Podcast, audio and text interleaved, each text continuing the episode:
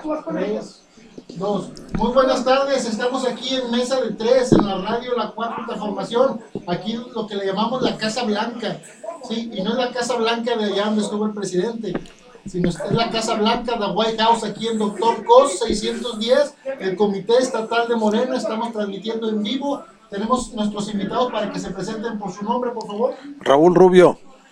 Moani Compeán. Tenemos al señor Raúl y al señor Moani en esta mesa de tres para hablar los temas, las notas del día, lo que pasó el fin de semana o los temas que ellos traen. Siempre queremos que nuestros invitados se sientan a gusto. El tema más importante lo va a tocar el señor Raúl Rubio. Gracias, pues eh, creo que el tema más importante de estos días ha sido la presencia de nuestro señor presidente en Washington. Esto es algo no solamente eh, como lo habíamos platicado eh, ya hace algunas sesiones aquí en, en, la radio de la 4T, que el presidente iba a llevar la experiencia de tres años de gobierno en, México, este gobierno de la 4T, a eh, Estados Unidos, a exponer, ¿verdad? En esta reunión de, de la ONU pero luego después a esta reunión que se desataría a la semana prácticamente este, en Washington sobre eh, el caso de eh, sus experiencias para conformar el gran bloque de Norteamérica, Canadá y Estados Unidos. Esto es eh, algo pues que no tiene referencia el presidente Juárez estuvo por allá en la guerra de reforma, eh, refugiándose en Estados Unidos de las agresiones de los eh, franceses, pero no fue como para plantear lo que se planteó. ¿Qué se planteó? Pues en primer lugar, la experiencia de eh, un gobierno del pueblo, para el pueblo y con el pueblo. Esto eh, es el eh, sustento de la 4T y de su gobierno. Y entonces esto es necesario para un país como Estados Unidos en franca decadencia que necesita reactivar su economía. Y la reactivación de su economía no puede ser con un montón de drogadictos, gente desempleada, eh, mal educada, porque su sistema educativo también, no solamente les tronaron el sistema de salud, les tronaron con las políticas neoliberales el sistema educativo. Y nosotros de una u otra manera hemos estado trabajando con alrededor de 38 millones de mexicanos en Estados Unidos los cubanos son algo así como cuatro mil y los puertorriqueños cinco mil. Entonces, mucho tiene que ver México en la conformación de las dinámicas económicas de Estados Unidos. Por eso el elemento migración tiene que ser resuelto ya. Los 11 millones que está proponiendo Obrador para que se regularice su situación es tremendamente eh, clave y va a inyectarle de vida y de, mercado interno y de trascendencia a los Estados Unidos y también de pasada a Canadá. Entonces, eh, todas estas experiencias en cuanto a cómo manejar el flujo migratorio de Centroamérica, no digamos el flujo migratorio mexicano, no digamos todo el asentamiento tan fuerte que ya tiene la Unión Americana Después del Distrito Federal, Los Ángeles es la segunda ciudad con más mexicanos en Estados Unidos, y no solamente en Estados Unidos, sino a nivel de población. Entonces, eh, creo que el, el, tema, el, el, término migración es, es, clave, pero también ha sido clave el hecho de cómo esta economía moral que ha desarrollado Obrador eh, pueda eh, enriquecer la dinámica. Precisamente hoy en la mañana, en la mañanera, habló el presidente de cómo el mismo presidente Biden dice, aquí no pagan impuestos los grandes, las grandes empresarios. Y bueno, ahí habló Obrador de una lista de 50 empresas que tampoco pagaban impuestos, pero que ya los ha estado llevando a pagar impuestos y esos impuestos son los que ha permitido el tren Maya, eh, la refinería de dos bocas, el que los viejitos tengamos nuestra lanita cada, mes, el, hecho de, de, comprar las vacunas, el hecho de reactivar el sistema educativo, de desarrollo científico, tecnológico, el deporte, en fin, un nuevo Estado benefactor que está permitiendo elevar la calidad de vida, la felicidad de los mexicanos. No solamente se habla de desarrollo, sino de bienestar y un bienestar que se traduce en una mejoría. En la mañana también, en la mañanera de hoy, se habló ya de la caída de los delitos federales en una forma impresionante, gracias a toda esta labor de pacificación que se está llevando en territorio nacional. Porque parece ser que apenas estaban discutiendo estaban viendo este nuevo programa de, de integración Estados Unidos, México, este, Canadá y bueno, estaban colgando gentes en Zacatecas, estaban matando gentes en, el sur del país, todo con el interés de eh, desprestigiar la realidad eh, mexicana ante los ojos del mundo. Eh, sabemos que hay intereses oscuros muy negativos que no quieren al presidente Biden, que no quieren esta esta integración Estados Unidos, México, ¿verdad? Canadá, porque quieren seguir el viejo esquema anterior de saqueo que por 36 años las políticas neoliberales ejercieron.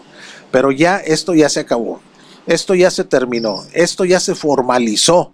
Es más, para sacar adelante a nuestro país, para sacar adelante América del Norte, para sacar adelante Centroamérica y Sudamérica, y ser un ejemplo mundial. Esta es la gran trascendencia de del, del, presidente López Obrador de la 4T. Somos un ejemplo ya mundial. Sí, sí, completamente de acuerdo con lo que dice nuestro amigo Raúl Rubio. Sí, regocijado por esta visita, por esta clase de diplomacia que dio Andrés Manuel como todo un estadista en donde da a conocer los principios de la cuarta transformación en nuestro país, que son los mismos que pueden dar la solución para el planeta completamente. ¿Sí? Ya dio, ya dijo el cómo y, cómo se pueden hacer las cosas y la verdad, eh, el presidente se le ha reconocido mundialmente lo que en el mismo, en nuestro mismo país no terminamos de, entenderlo, ¿verdad? Por eso yo como ciudadano mexicano me siento muy regocijado por tener un presidente como Andrés Manuel López Obrador. ¿Sí? A mí qué me gustaría? Pues que, me, que toda la, sociedad hispana en Estados Unidos, ¿sí? Puedan tener una representación eh, eh, de los dos países, bilateral si me entiendes, por ejemplo, si tenemos 40 millones en Estados Unidos, ya regularizados, ya en orden, podemos pasar a una siguiente etapa que sería la representación proporcional en nuestra Cámara. ¿Sí? En una representación binacional. Si podemos lanzar, argumentar y sostener, afinar esta idea, podemos tener la integración de todos nuestros compatriotas en Estados Unidos. ¿Se pueden imaginar esto? Esto sería genial. En lugar de, tener los plurinominales, ¿a poco no podemos tener un representante de nuestros mexicanos en California, en Chicago, en Texas? Es un ejemplo de lo que se puede ir midiendo al tiempo. Esto, claro, es un sueño guajiro de un ciudadano común y corriente de aquí, pero no podemos descartarlo al tiempo, ¿verdad? Entonces, por lo pronto, los primeros pasos los está dando Andrés Manuel López Obrador y qué orgullo, qué orgullo tener un presidente como este. Bueno, pues sí, se me llama la atención eso, es algo utópico, pero sí fue utópico aquella, en aquellos años cuando el presidente empezó con la defensa del petróleo, con la formación de los comités, las asambleas y finalmente el movimiento de regeneración nacional. En aquellos años se pensaba que era casi imposible, casi imposible de que que se pudiera surgir esta, esta cuarta transformación que ya, que ya está viviéndose en vivo y a todo color. Acuérdense realmente cómo a pesar del pasado proceso del 2018, todavía nos preguntaban, ¿y si la gana, se la van a dar? ¿Se acuerdan? O sea, ¿por qué? Pues porque ya nos tenían condicionados a que el control ya sabíamos de quién era, del sistema de aquel entonces, ¿verdad? Y además de que se le preguntándonos si se le iban a dar sí, sí, le van a reconocer, se iba a cumplir con todas las promesas de este proyecto alternativo de nación que se hizo en aquellos años en base de a, eh, todos nosotros que estuvimos ahí aportando nuestras, nuestras ideas, porque pues, el presidente viajó por todos los municipios del país recabando el sentir de la gente. Es un gobierno del pueblo para el pueblo. Y con el pueblo. Y con el pueblo. Y con el pueblo, es cierto.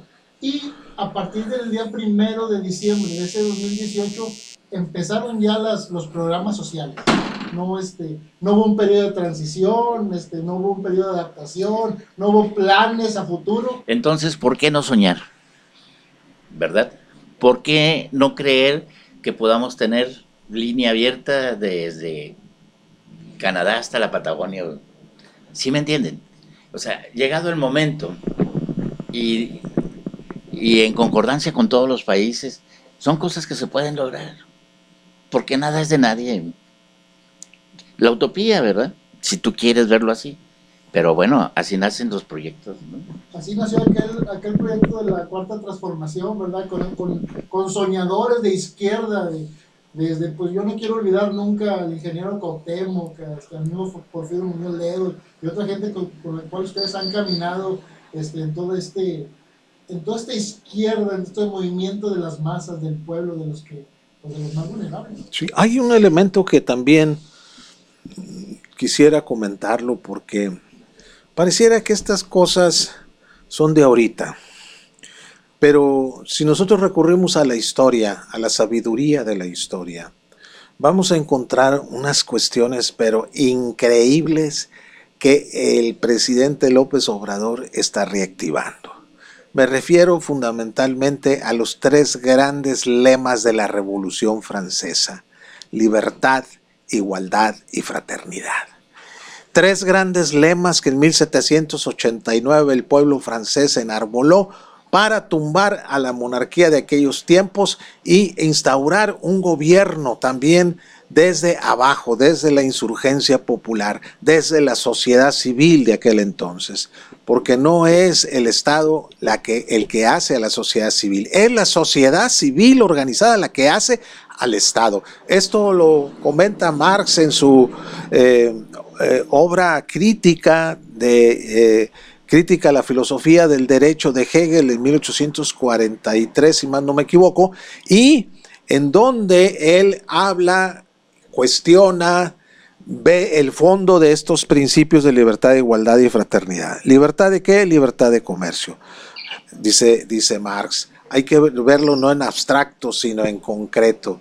Eh, ¿Igualdad de qué? Igualdad en el trato comercial de las clases del trabajo salariado y del capital.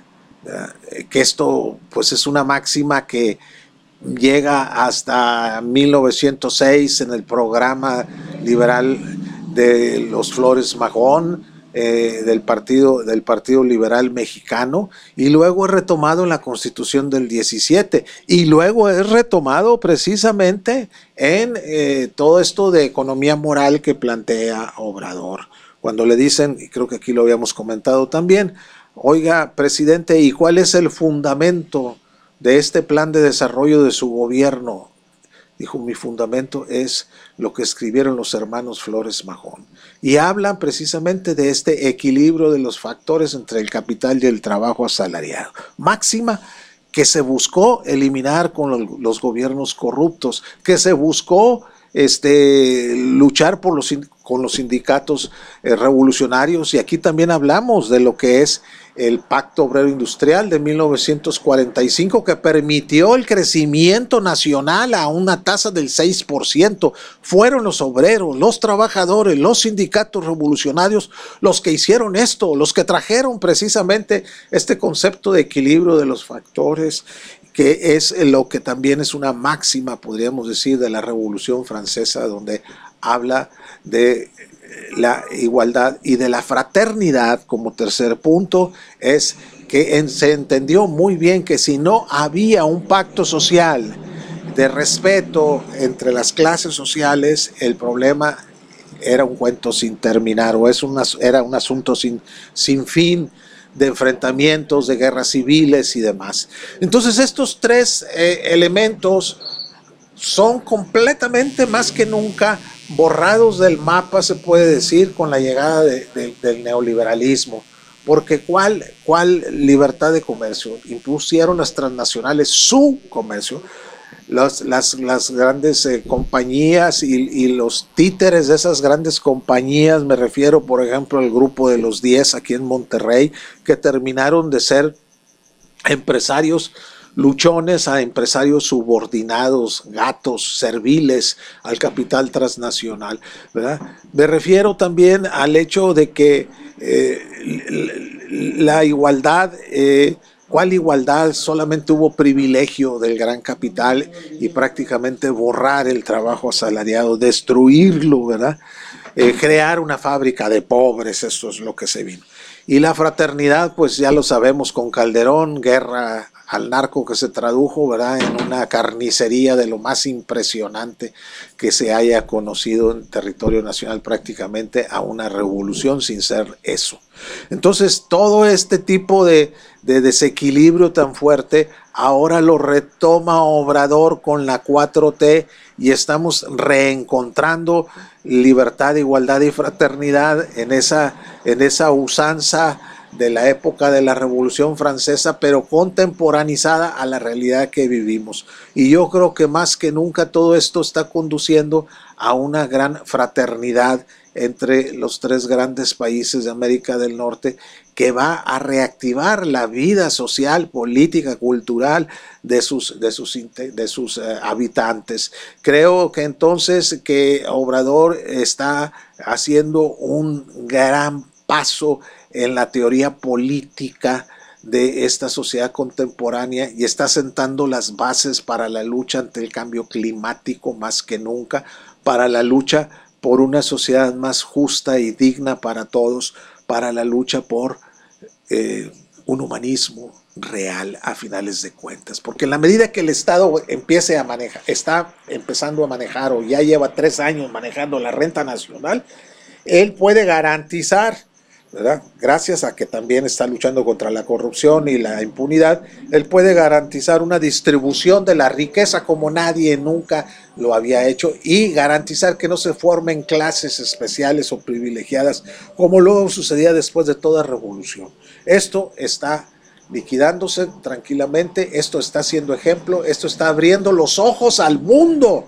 Angela Maker del alemana, o los mismos ingleses, franceses, etcétera, italianos, por decirte algo, o los mismos rusos y chinos, están poniendo atención en el presidente López Obrador como un gran estadista. Hasta Ciro, Ciro eh, Gómez Leiva eh, reconoció que hay un gran estadista que se llama Andrés Manuel López Obrador, un enemigo del presidente como es Ciro Gómez Leiva, está reconociendo esta, esta esta, esta posición, esta transformación que se está dando, gústele o no les guste. El mismo Samuel García, para aterrizar en territorio nacional, el día de hoy en un periódico que él tiene, que se llama Nuevo León o algo así, está hablando de la lucha contra la corrupción, porque la esa corrupción ya le dio, esa lucha le dio 4.500 millones. O sea, está haciendo, está haciendo muchas de las cosas que Obrador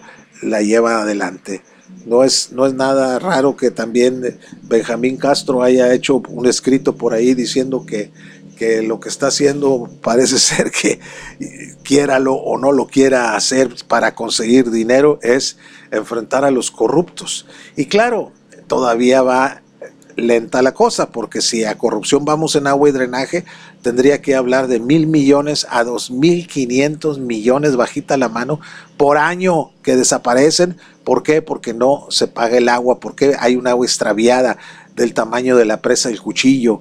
Este, entonces, todo este tipo de raterías, mientras no las ataque de Samuel, pues ahí va a estar pendiendo la, espada sobre su cabeza, la espada de la crítica, la espada del pueblo conocedor, la espada de los científicos. Entonces vamos, vamos este, a querer y sin ganas metiendo en cintura a esta oligarquía tramposa, ratera, hedionda, que se ha dedicado precisamente a robarse el agua, contaminar el aire, saquear la tierra, eh, poner condiciones infrahumanas para los cuatro o cinco ya millones de habitantes que tiene Nuevo León. Y creo que ese es el discurso de Morena, esa es la enseñanza de Morena, ese es el trabajo de la 4T y de su máximo líder, Andrés Manuel López Obrador. Totalmente de acuerdo. Y de esta manera nos empoderamos como pueblo, ¿no? Informados, educados y con la esperanza de seguir en la transformación, en la cuarta transformación. ¿Sí? Sí, porque ya lo hemos comentado aquí varias veces en la mesa, los medios tradicionales siguen malinformando. Totalmente. Siguen malinformando. Este, nosotros aquí como la Radio 4 Transformación tratamos de decir la verdad de cómo están este, a nivel local. La gente ha estado cambiando la percepción, porque realmente aquí a nivel local, en los municipios del área metropolitana, la gente no creía en la cuarta transformación, es una realidad.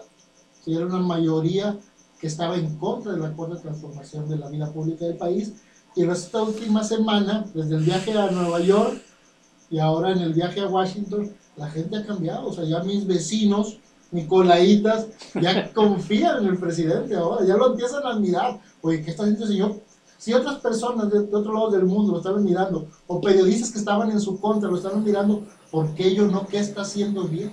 Y es que el grado de escepticismo era tremendo, ¿no? ¿sí? Desgraciadamente, como todo caso, tiene que venir de fuera del país el reconocimiento al presidente para que aquí mismo se le empiece a reconocer.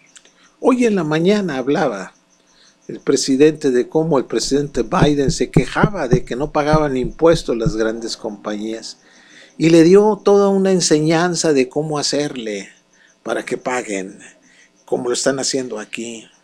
Es más, hasta Samuel anda ahí ya presionando para que paguen. Entonces, ¿a qué le tiran? Ya, reconozcan que esto ya cambió.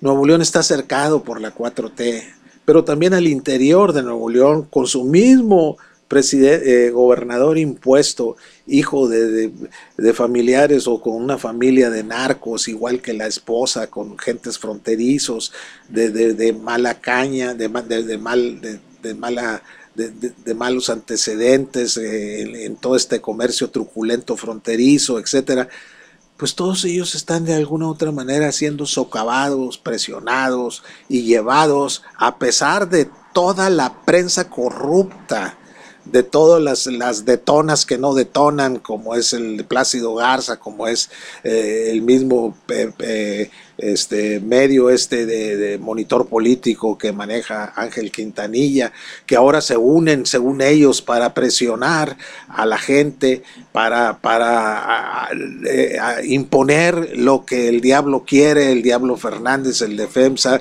lo que quiere eh, Elizondo, ¿verdad? El, eh, las presiones que tienen sobre la universidad, ¿verdad? Para eh, a través de Waldo Fernández y de toda esta serie de, títeres que se dicen de Morena, pero que en realidad han venido a destruir a Morena, ¿verdad? Entonces, toda esta, todas estas componendas para someter a los sindicatos a, estos devenires y, enfrentarlos con, con el gobierno de la 4T, pues todo está siendo imposible de sacar adelante, imposible cada vez es más contradictoria su existencia y no se diga todo este proceso de los últimos días, como tú lo señalas, en donde el pueblo, pueblo, ya reconoce más que nunca la labor y la trascendencia de esta lucha de López Obrador. Sí, y este, finalmente, finalmente es de reconocerse porque desde hace tres años los recursos estaban llegando de 24 programas sociales a los beneficiarios sin ningún intermediario. Aún y cuando, digo todo esto porque aún y cuando los recursos y los programas estaban funcionando, la gente no, no le daba ese reconocimiento.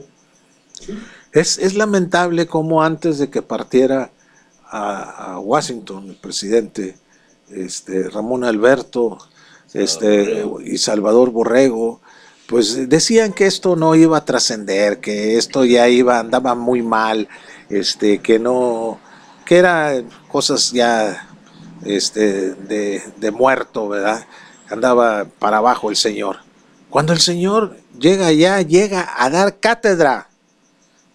Cuando el Señor llega allá, es eh, tremendamente ovacionado por los mismos mexicanos, mexicanos que viajan kilómetros, días, etcétera, para estar con Él, que viajan horas para estar con Él.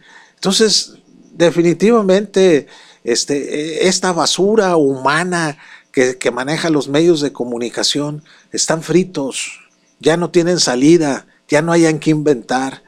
Y bueno, creo que el pueblo está muy consciente de todo ello y más que nunca se necesitan medios como este que ustedes tienen aquí de, de comunicación para ir rompiendo ese cerco informativo que tiene el norte, que tiene Milenio, que tiene todos estos medios tradicionales impresos, inclusive los medios que ellos mismos han creado en la, eh, electrónicos, ¿verdad? De páginas electrónicas que también van en decadencia, no solamente el papel impreso, sino también estos medios porque ya nadie les cree, porque no están hablando de los grandes problemas que tiene el ama de casa, el trabajador, la gente que se transporta en el camión, la gente que se enfermó del COVID o los que no se han enfermado, la gente que tiene que viajar al extranjero para ganarse un pan o el pan que le manden de, los Estados Unidos, las familias y los problemas urbanos que han generado todos estos pillos, la construcción de los grandes edificios que están reventando las cañerías de un drenaje que ya no nos sirve a nadie, etcétera, etcétera, etcétera. Esto es un colapso urbano, es un colapso humano en sí y por eso es evidente que una revolución como es la 4T es necesaria, es vital y es además pacífica. Vamos para adelante, compañeros, en todo esto porque esto es una realidad. Y como diría el Che Guevara, seamos realistas, exijamos lo imposible y creo que esto ya es realidad hecha posible. Totalmente de acuerdo. Aquí el compañero Raúl Rubio nos ha dado una cátedra de lo que ha sido eh, la cuarta transformación hasta el momento. Y creo que estamos totalmente de acuerdo. Entonces, en este mismo tono que es contrapuntear a los medios tradicionales y darles la, el enfrentamiento directo, pues vamos en contra de la distorsión de la información y del manejo eh, que en base a sus intereses han querido hacer con este Estado, ¿verdad? Entonces, muchas felicidades a ustedes que están echando a volar todo este proyecto, porque es una manera de darnos a conocer y de entendernos aquí en la comunidad. Sí, pues hablamos de, del tema de que el presidente estuvo allá, primero en, en, este, Nueva York. Él les dijo bien claro, yo no vengo a hablar de, de las guerras. Nosotros le cambiamos a la mesa. En estos últimos tres años, el presidente, antes de entrar a la mañanera, tiene una mesa que en principio le llamaban por la seguridad, y él le cambió a la mesa por la construcción de la paz.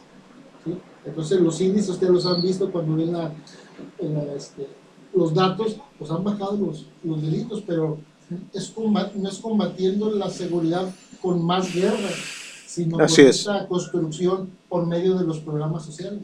Claro. Que, son, que no son a futuro, que ha sido una realidad desde el principio. ¿sí? Y que ya se quedan instituidos. ¿eh? Afortunadamente de los dos principales ya están en la, en, la, constitución, que es la pensión universal para adulto mayor y la pensión para las personas con discapacidad permanente. Esos son los dos que, que ya están en la Constitución. Además de, no olvidemos, jóvenes construyendo el futuro, sembrando vida, la escuela es nuestra, jóvenes escribiendo el futuro, todas las becas Benito Juárez, las becas Elisa Cuña y, y otros programas. Este, apoyo para el bienestar de niños y niñas, hijos de madres trabajadoras, este, apoyo para jefas de familia, o sea, hay muchos programas, eso, eso hablando nomás de los programas sociales, además de los grandes proyectos como son el, el tren Maya, este, el transísmico, etcétera, etcétera. Entonces, todos son una realidad. Hoy por hoy, 22 de noviembre del 2021, todos estos ya no son proyectos son hechos. Así es. Y, felicidades otra vez por invitarnos y por que eh, se reconozca que la información es un derecho. Este, este se está logrando ahorita porque estamos hablando de verdades, estamos hablando de realidades, no de las pinches mentiras que todos los días nos quieren meter a chaleco, muy diversos medios, muy, muy diversas instancias, muy diversos rumores que corren, muy diversos manejos de las redes. Esto se acabó. Vamos adelante. Muy buena.